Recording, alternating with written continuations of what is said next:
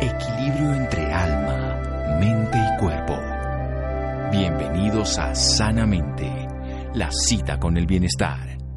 Dirige Santiago Rojas.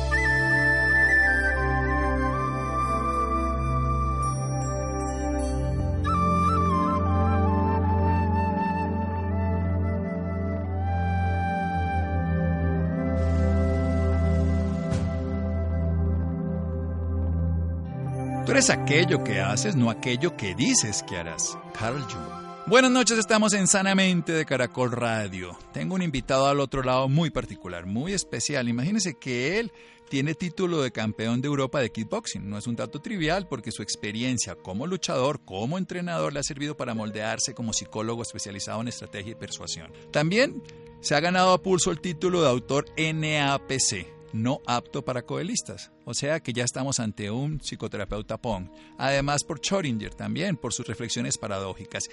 Y es presidente de la Asociación Española de Psicoterapia Breve Estratégica y director de un máster y posgrado que además se llenó y que va a tener casi en unos segundos, según he visto en las redes sociales. Asociación Española de Psicoterapia Breve Estratégica y Enfoques Ericksonianos. El doctor Víctor Amat, buenas noches y gracias por acompañarnos, doctor Amat. Hola, buenas noches Santiago. Bueno, qué honor tenerlo otra vez por acá y hablar de un tema que me llama la atención. Sí. Muchas veces entramos Sí. a un problema y no sabemos cómo salir, pero aparentemente nos podemos devolver de él. ¿Qué es esto de la reversión psicológica, doctor Amat? Bueno, eh, yo estoy intentando diseñar ese concepto. No es un concepto realmente que, que esté, que esté publicado en ningún lado, pero es una manera bonita de, de- de- de pedirle a la gente que enfrente las, las dificultades de una manera eh, absolutamente diferente a como las ha ido afrontando hasta el momento. ¿no? Es lo que en la teoría nosotros llamamos cambio de tipo 1 y cambio de tipo 2. El cambio de tipo 2 sería lo que llamamos la reversión. Muy bien, entonces, ¿en qué consiste el tipo 1 para llegar al 2? Mira, es sencillo. Cuando habla, eh, parece que todo el mundo se llena la boca hablando del cambio, ¿no? Y nosotros eh, nos gusta decir que tenemos dos tipos de cambio. Tenemos eh, lo que llamamos el cambio de tipo 1, que es muy sencillo. El cambio de tipo 1 es todo lo que intenta hacer una persona para resolver un problema desde una misma perspectiva lógica. Por ejemplo, eh, el insomnio, ¿no? Imaginemos una persona que tiene insomnio, que intenta dormir y que se esfuerza en dormir. ¿De acuerdo? Todo el mundo sabe que puedes hacer un montón de cosas para intentar dormir, como por ejemplo, yo qué sé, ¿no? Contar ovejas o intentar relajarte o escuchar eh, música o escuchar la radio, por ejemplo, o intentar cansarte durante el día para llegar más cansado por la noche y descansar, o tal vez tomarte una medicación o, o yo qué sé, ¿no? Tomar un, un- un vino para poder relajarse. Pues todos esos intentos de solución que No hace alguien para dormir puede ser que funcionen o puede ser que no, pero todos esos intentos que es obligarse a dormir le llamaríamos un cambio de tipo 1. Cuando vemos que el cambio de tipo 1 no funciona, es decir, la persona ya hace tiempo que se está esforzando en dormir sin éxito, probablemente es el momento de probar un cambio de tipo 2. Y aquí es donde vamos a actuar con la reversión. Muy probablemente le pediremos a ese paciente que intente quedarse despierto, es decir, que se acueste a la hora que normalmente se acuesta y que intente quedarse despierto, ¿no? Pues ese sería el principio de reversión, pedirle que haga justo lo contrario de lo que la persona estaba intentando hasta el momento. O sea que si yo tengo crisis de pánico y yo hago todo para no sentirlo, respirar, moverme, tratar de pensar en otra cosa, salir corriendo, eh, cantar, llorar, todo, pero para evitar el pánico, usted me diría, métase ahí. Eh, claro, es decir, la primera parte de, eh, yo por ejemplo, nosotros en nuestras terapias que hacemos en el Centro de Terapia Breve de Barcelona y que hemos puesto en práctica desde hace más de 20 años, eh, simplemente lo que le decimos a la persona es usted cómo está tratando de intentar resolver su miedo, ¿no? La persona puede decirnos, como muy bien tú has dicho, ¿no? Darnos algunas soluciones. Por ejemplo, intento no pensar, intento pensar en positivo, intento relajarme. En algunas personas eso funciona muy bien y de hecho tendríamos un 70% de la población que más o menos reacciona favorablemente a este tipo de enfoque, ¿no? Al enfoque de la relajación. Sin embargo, cuando las personas tienen un nivel de ansiedad elevado, mm, por ejemplo, en una escala del 1 al 10, alguien que tuviera ansiedad pasando por encima de 5, la ansiedad y el miedo se muestran paradójicos, es decir, actúan de una manera donde antes me podía relajar, ahora no me relajo, donde antes podía no pensar, ahora no puedo dejar de pensar, donde antes podía estar tranquilo, ahora estoy muy nervioso, cuando hacía yoga, por ejemplo, me relajaba y ahora ya no puedo relajarme. y entonces es el momento de, poder pasar a ese cambio de tipo 2, es decir, cuando vamos a pedirle a la persona que haga una reversión, ¿no? Y entonces vamos a pedirle que la afronte sintiendo el miedo, ¿no? O igual provocándolo. Bueno, vamos a hacer un pequeño corte para hablar un poco más de eso, avanzar en esta propuesta de la psicoterapia breve estratégica y de hablar de Choringer también, ese gato famoso que nos ha puesto a pensar de una manera diferente. Seguimos aquí en Sanamente de Caracol Radio. Síganos escuchando por salud. Ya regresamos a Sanamente. Bienestar en Caracol Radio. Seguimos en Sanamente.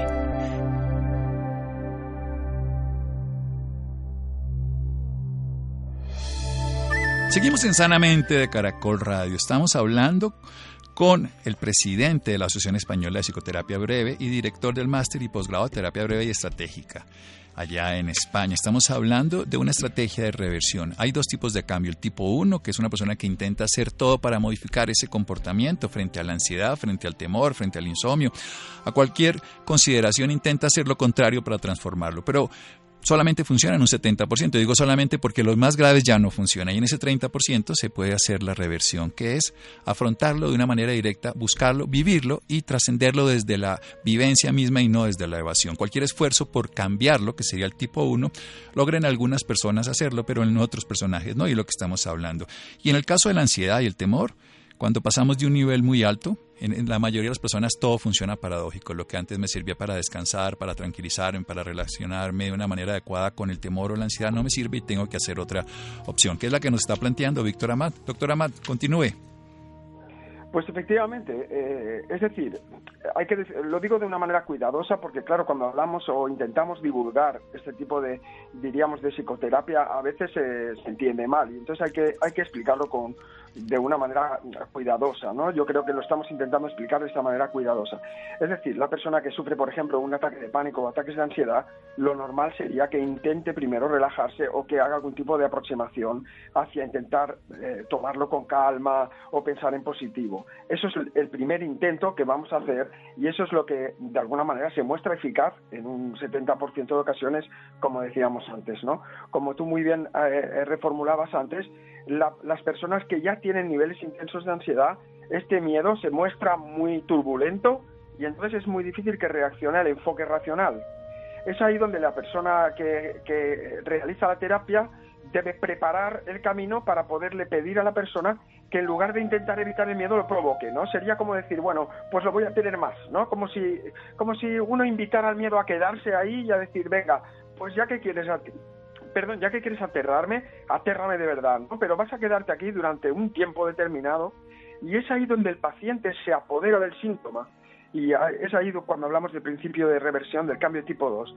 Cuando el paciente entonces puede provocarse el síntoma por un tiempo determinado que él empieza a decidir, ¿no? Y ahí se apodera del síntoma y pasa de una situación de víctima a poder controlar eso que le está pasando.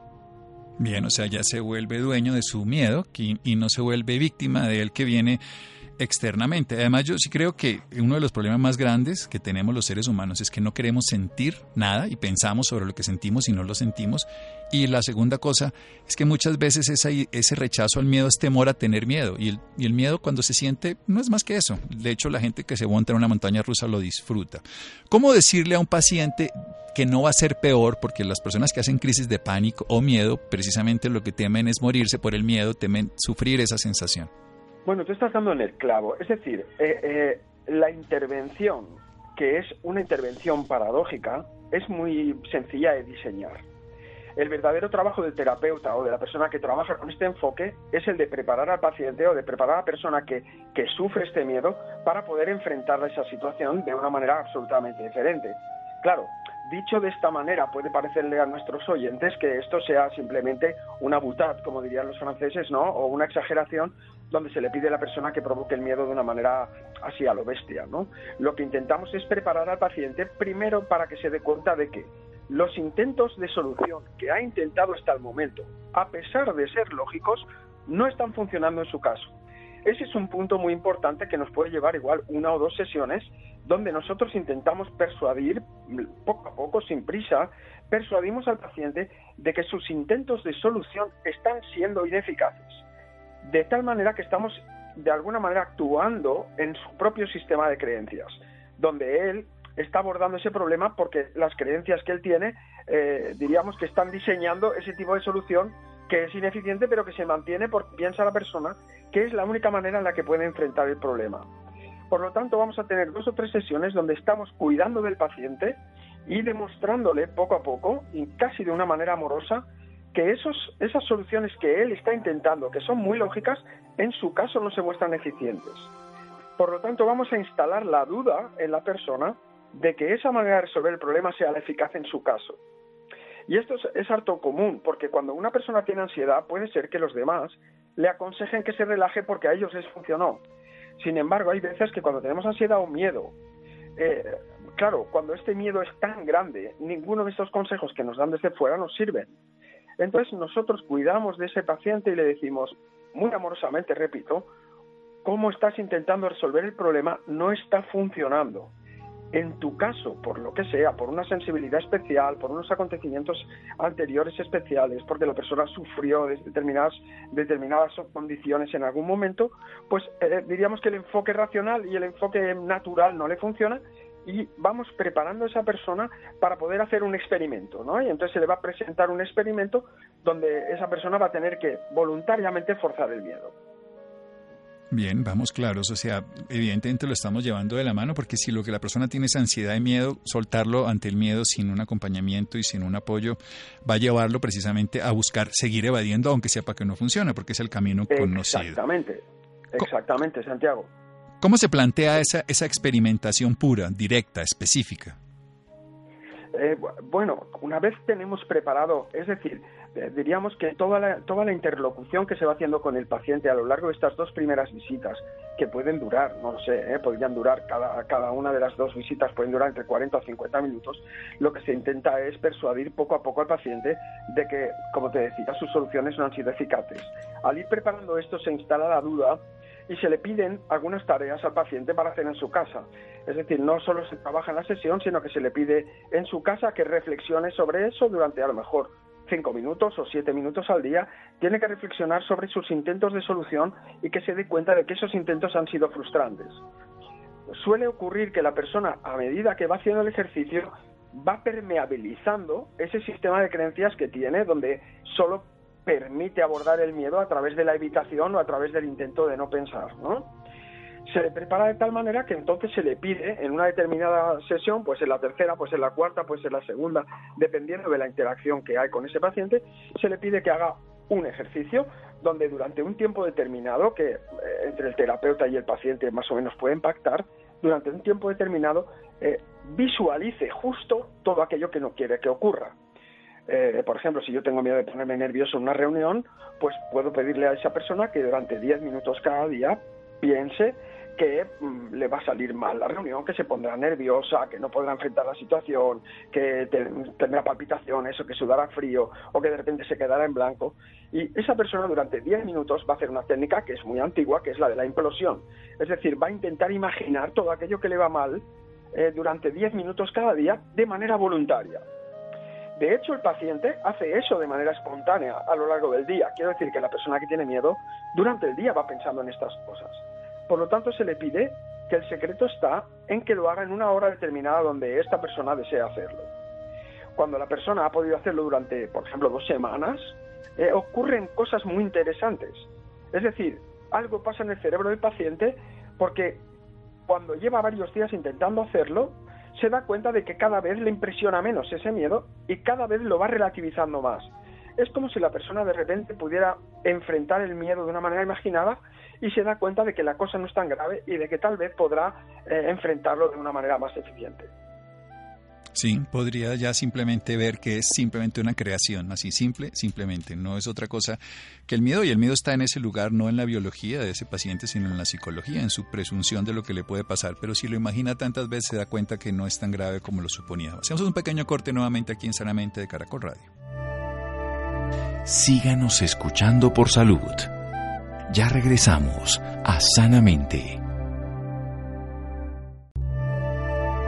Bienestar en Caracol Radio. Seguimos en Sanamente.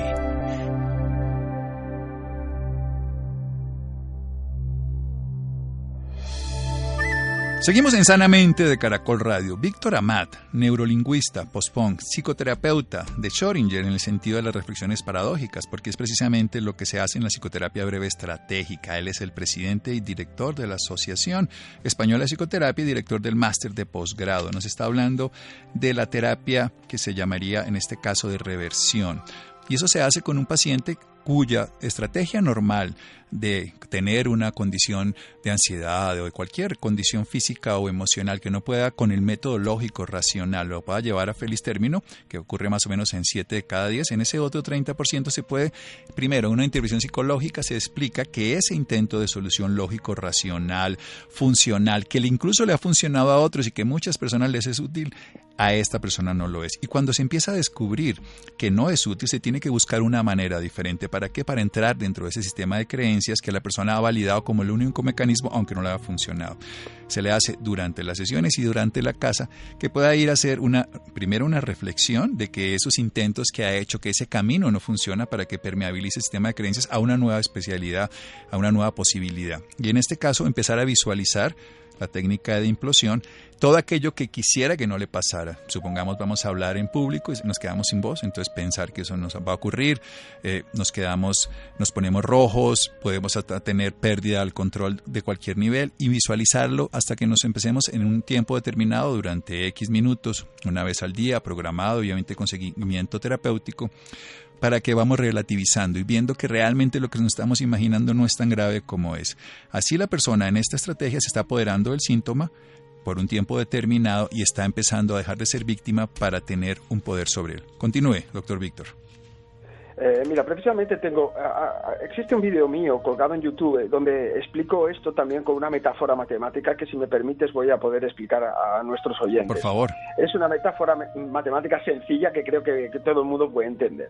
Eh, normalmente cuando estudiábamos en la educación general básica, en mi, en, mi, en mi infancia en España, cuando tenía 13 o 14 años, estudiábamos que si multiplicábamos un número positivo por un número positivo, el resultado que nos iba a dar era positivo. Sí si multiplicábamos un número positivo por un número negativo, el resultado que nos daba era negativo. Cuando multiplicábamos un número negativo por un número positivo, el resultado que nos daba era negativo. Y sin embargo, la paradoja aparecía cuando multiplicábamos un número negativo por otro número negativo. Era positivo. Exacto. Entonces nosotros nos hemos dado cuenta en nuestro trabajo que en algún tipo de patologías, porque la inversión se puede utilizar en algún tipo de patologías y en otras no, es decir, en algunas dificultades se puede usar y en otras no, si quieres luego explicaremos eso de una manera más matizada. Pero en el pensamiento pasa igual. Por ejemplo, si una persona tiene un día bueno y piensa en positivo, pues el resultado del pensamiento va a ser positivo y esa persona va a estar estupenda, ¿no? Tendríamos aquí una persona que no tiene ningún problema. Imaginaos una persona que tiene un buen día y de repente le aparece un pensamiento negativo. Puede dañar el día. sí. Exacto, se le daña el día porque a lo mejor tiene un pensamiento negativo. Cuidado, estamos hablando de una persona que puede estar sufriendo de pensamientos negativos intensos, no, no tanto, pues yo qué sé, yo a veces que salgo a trabajar y pienso, ostras, pues no voy a tener el autobús y voy a, perder, y voy a llegar un poco tarde. Eso no es un pensamiento negativo, pero podría tener un pensamiento negativo del tipo obsesivo. Por ejemplo, voy a morir o, por ejemplo, a alguien le puede pasar algo y entonces se me amargó el día. Imaginemos, por otro lado, que tuviéramos un mal día. Es decir, yo me levanto y ya tengo estos pensamientos negativos y yo ya estoy mal, y entonces intento pensar en positivo. Los consejos que le dan los amigos. Exacto, o intento relajarme o esto no ocurrirá. Pues ¿qué pasa? Pues, pues que mi miedo va a quedar en negativo. Entonces la reversión actúa cuando yo tengo el pensamiento negativo y me levanto mal y entonces puedo, diríamos, forzar el pensamiento negativo con un ejercicio donde se le pide a la persona que fuerce ese pensamiento negativo y entonces estamos en esa situación matemática paradójica donde multiplicamos un negativo por un negativo y vamos a ver si nos sale un positivo. No sé si he sido capaz de explicarlo, ¿eh? Pues para mí la idea es que cuando uno está en fase negativa e intenta voluntariamente empeorar ese pensamiento, ocurren cosas muy curiosas.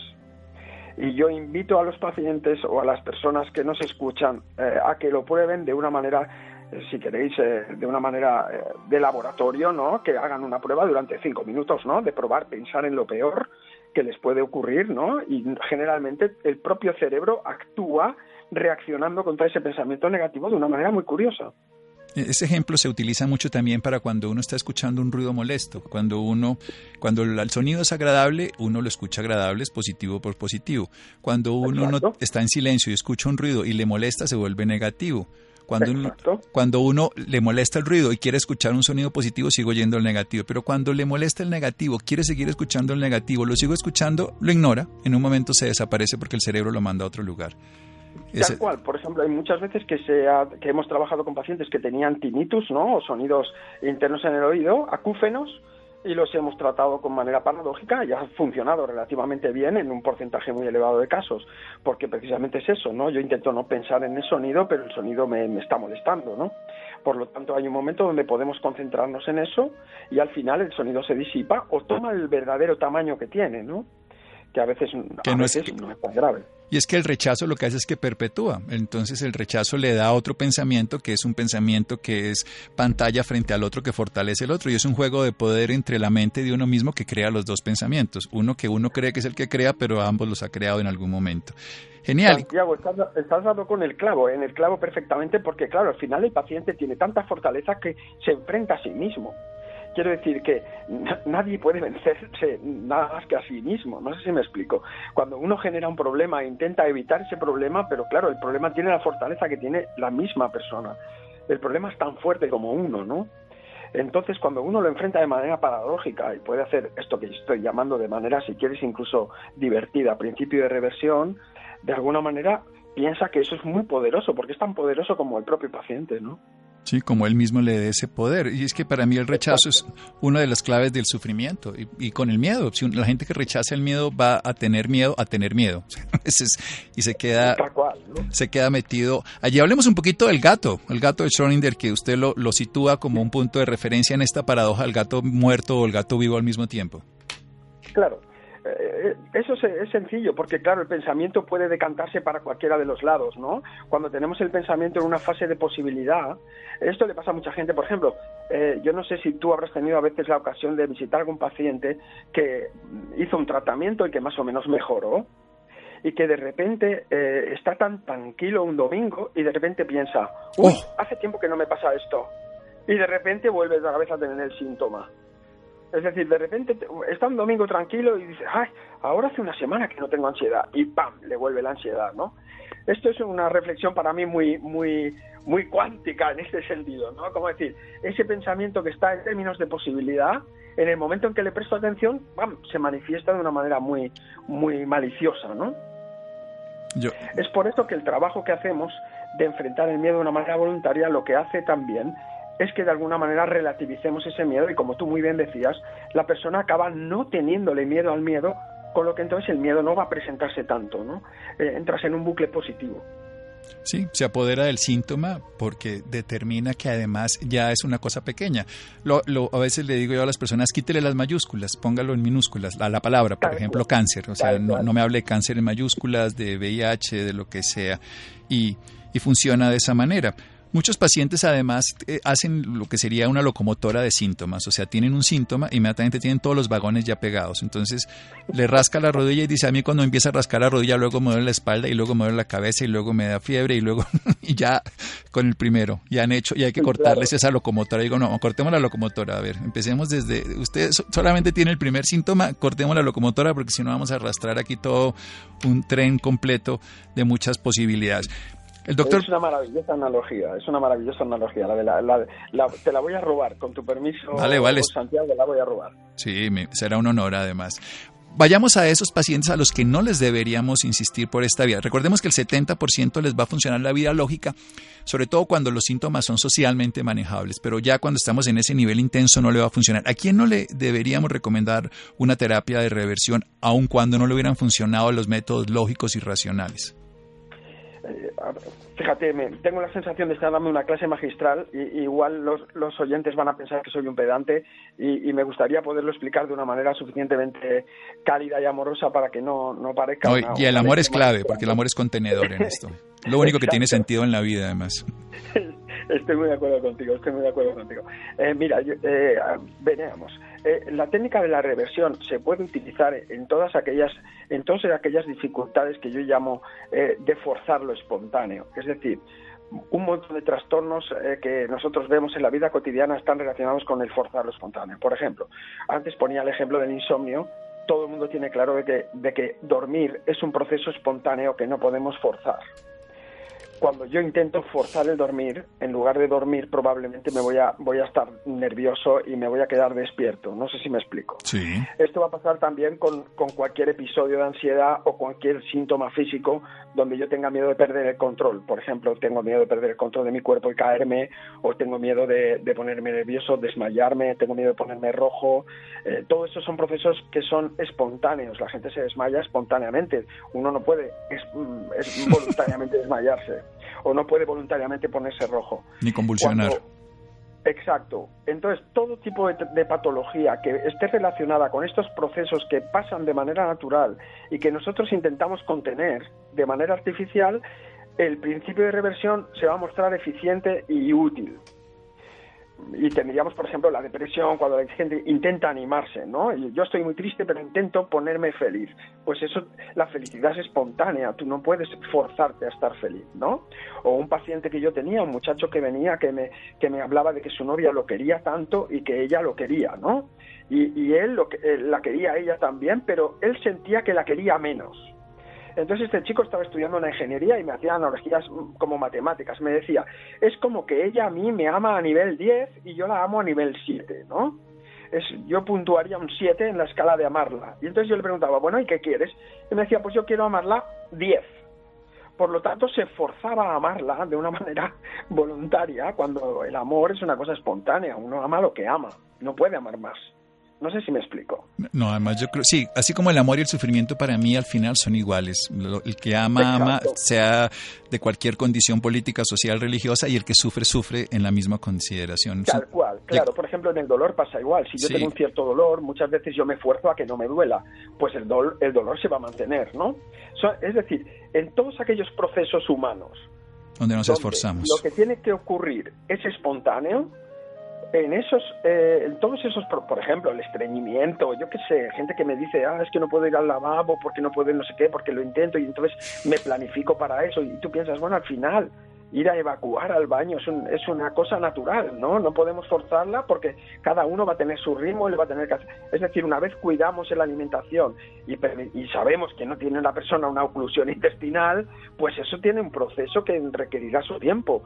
Por lo tanto, en todas esas dificultades podríamos aplicar el principio de reversión. ¿Dónde no se va a aplicar el principio de reversión? Esto es importante.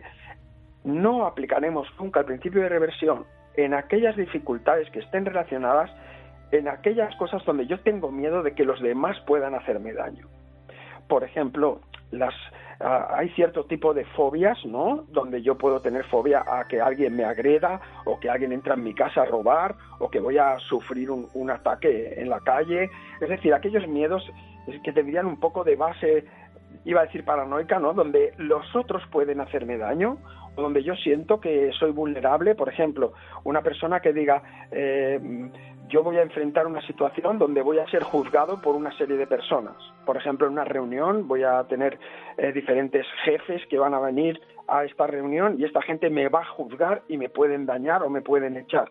En estos casos es donde nunca aplicaríamos el principio de reversión. Bien, bien, nos queda claro. En todo lo que ocurre de manera... Sí, sí, sí, todo lo que ocurre espontáneo, como puede ser dormir, orinar, defecar, hasta reírse, todas esas... Sí, desmayar. Pensar en Exacto, tener pensamientos obsesivos, yo qué sé, yo he trabajado con gente con diferentes tipologías de pensamientos obsesivos, miedo a perder el control, miedo a hacer daño a alguien, miedo, todo lo que tenga que ver con uno mismo es fácil aplicar el principio de reversión. Y todo aquello donde yo Dependamos sea de otros. exacto, donde yo sea una posible víctima de una situación, entonces quizás mejor no hacerlo. Bien, Víctor. sí, es queda claro. O sea, cuando precisamente lo que estamos nosotros es intentando tener un hipercontrol y esforzándonos, lo que nos va a generar a la fatiga. Por eso funciona inicialmente porque contenemos, pero como va creciendo a través del poder que nosotros mismos le damos al pensamiento, pues llega un momento en que se desborda. Ahí funciona. Pero cuando el poder está en otros, nuestra acción no va a modificarlo y vamos a generar un esfuerzo innecesario. Eso es. Claro. Por ejemplo, si yo tengo miedo de que mi pareja me va a engañar, y yo soy víctima de esta situación, aunque sea imaginadamente, el principio de reversión no sería útil en esta situación, por lo tanto aquí no lo aplicaríamos. Es decir, no le pediríamos a la persona que piense que lo están engañando más. sí. ¿Entiende esto? Sí, sí, es perfecto. Este, este, es un matiz que es muy importante porque mucha gente, por ejemplo, que estudió con Nardone o que estudió con algunas personas, lo aplican indiscriminadamente este principio y hay veces que el principio pues funciona peor de lo que, de lo, claro, en lugar de ayudar a la persona lo que hacemos es empeorarla, ¿no? Muy bien. Doctor Amad, ha sido maravilloso. ¿Dónde lo podemos seguir en las redes sociales para que podamos aprender de su psicoterapia neurolingüística post-punk y además sobre todo la breve estratégica? Ah, pues, pues mira, no es difícil encontrarme, siempre suelo decir que no es nada difícil encontrarme, es tan fácil como eh, buscarme en cualquier red social, eh, tanto en Instagram como en Twitter como en Facebook, eh, me encontraréis como arroba victoramat01 es, diríamos, es fácil encontrarme en cualquiera de las redes con esto, arroba victoramat01 o bien en mi blog que es victoramat.es. Punto es. Y es Víctor Amat, que es como amar, pero con T, no con D. Entonces, para que quede claro. Víctor Amat es como amar, pero con T final. Exacto. Sí, amarte. Esa sería la forma. Bueno, Víctor, qué honor, qué gusto y ya seguiremos en otra oportunidad hablando. Hoy nos queda claro sobre todo esa especificidad última de que todo lo que ocurre espontáneo y, es de nosotros, vale la pena hacer la terapia de reversión, pero cuando depende de otro puede llegar a ser contraproducente. Un abrazo y muchas gracias. Muchísimas gracias y si me permites un pequeño apunte, eh, me ofrezco gentilmente a que si alguno de los oyentes tiene alguna cuestión que quiera consultarme, por favor, haga cualquier consulta a través de estas redes sociales que le he dicho para asegurarnos de que el principio de reversión le va a ser útil. Instagram, Twitter y Facebook, Víctor Amat 01 o si no, victoramat.es en para que ustedes lo puedan encontrar en las redes. Muchas gracias, un abrazo. Muchas gracias a ti. Adiós, Santiago. Adiós, seguimos en Sanamente de Caracol Radio. Síganos escuchando por salud. Ya regresamos a Sanamente. Bienestar en Caracol Radio. Seguimos en Sanamente.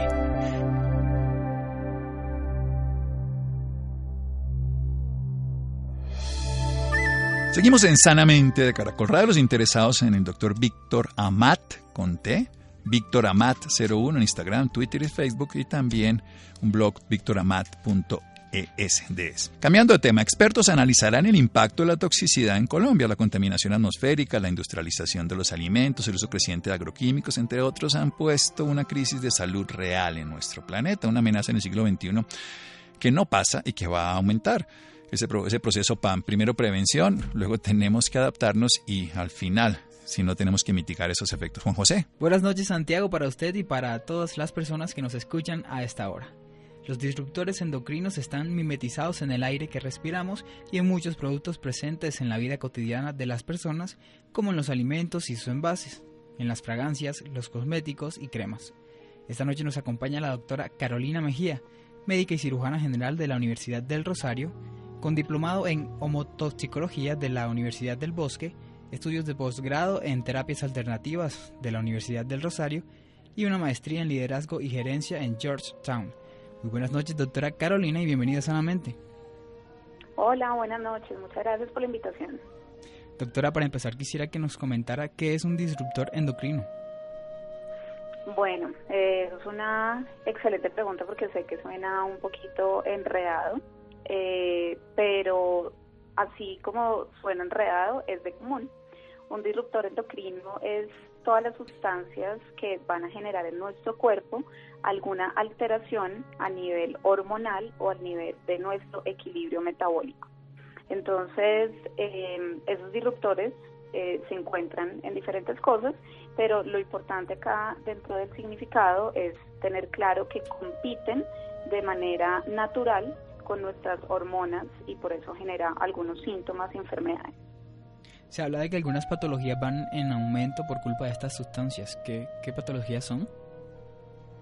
Sí, bueno, mira, eh, actualmente tenemos una alarma a nivel de, de la parte médica, pues los endocrinos principalmente se han dedicado a hacer estudios un poco más minuciosos y rigurosos al respecto y pues ya hoy en día tenemos data importante y robusta eh, relacionada con diferentes enfermedades, dentro de estos están todo lo que tiene que ver con el sistema hormonal, entonces acá entra la tiroides, las personas que cada vez más encontramos en nuestros consultorios con hiper o hipotiroidismo, está también eh, toda la parte de infertilidad, porque dentro de la dentro de una curva de normalidad que, que veíamos antes en cuanto a la capacidad de, de actividad eh, del espermatozoide, que es la espermatogenia, se ha visto también un impacto impresionante en, en esta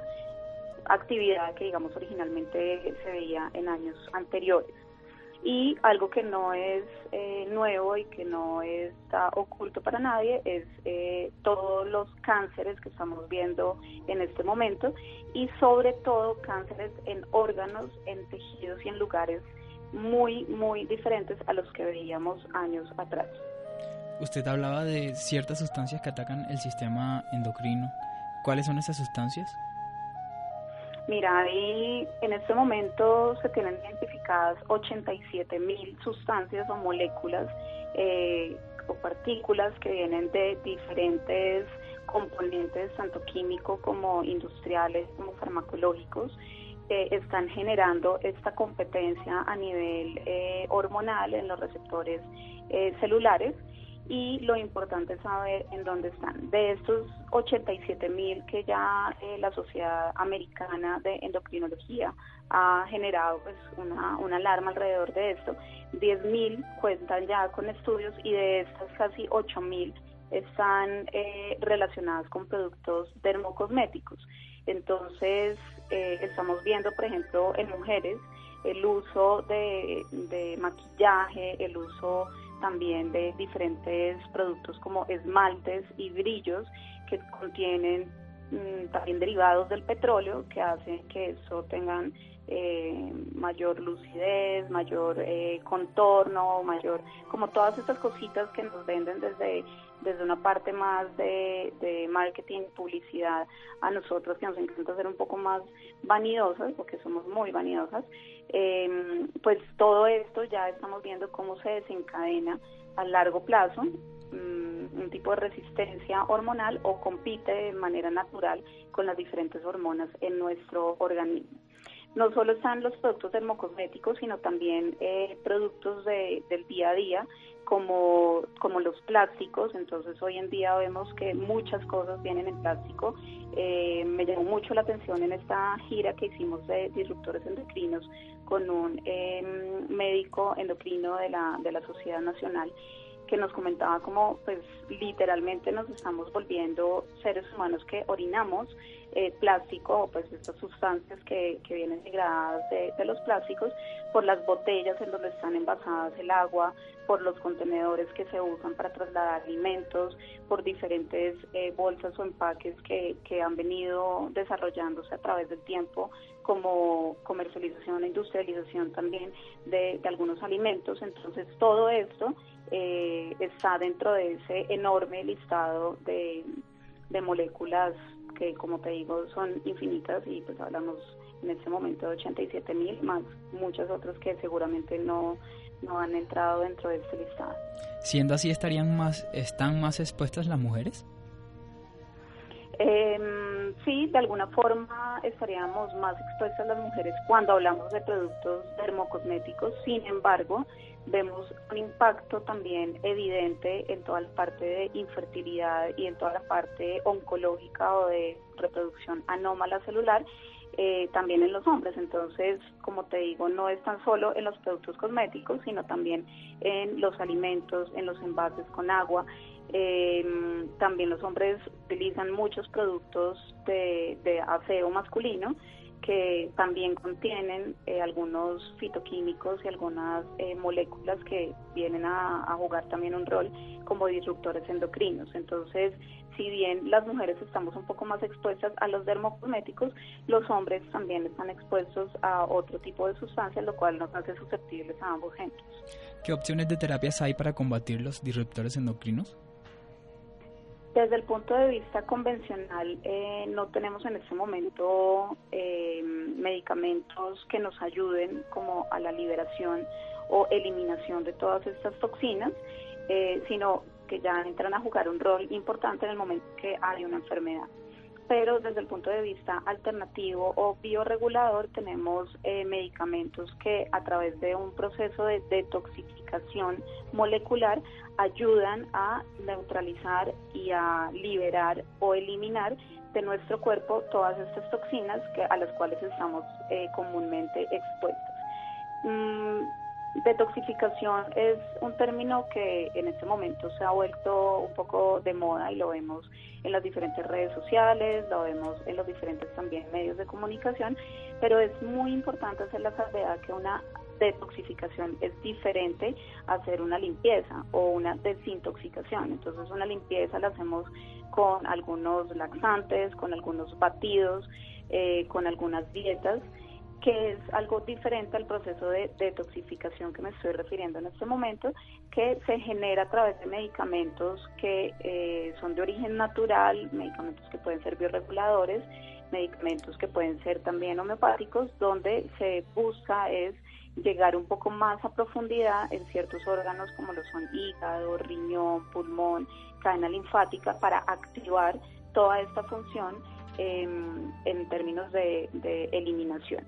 Y cuando hablamos de desintoxicación, que es un término diferente, hablamos como tal es ya cuando hay un proceso de toxicidad asociado a alimentos por eh, porque han sido eh, sometidos a una cocción inadecuada o por fechas de vencimiento o etc. Entonces, fíjate que son dos conceptos entre entre desintoxicación, detoxificación y también el tema de limpieza que es importante tenerlos en cuenta. Doctora, ¿cuál es su consejo para nuestros oyentes y para que puedan prevenir los disruptores?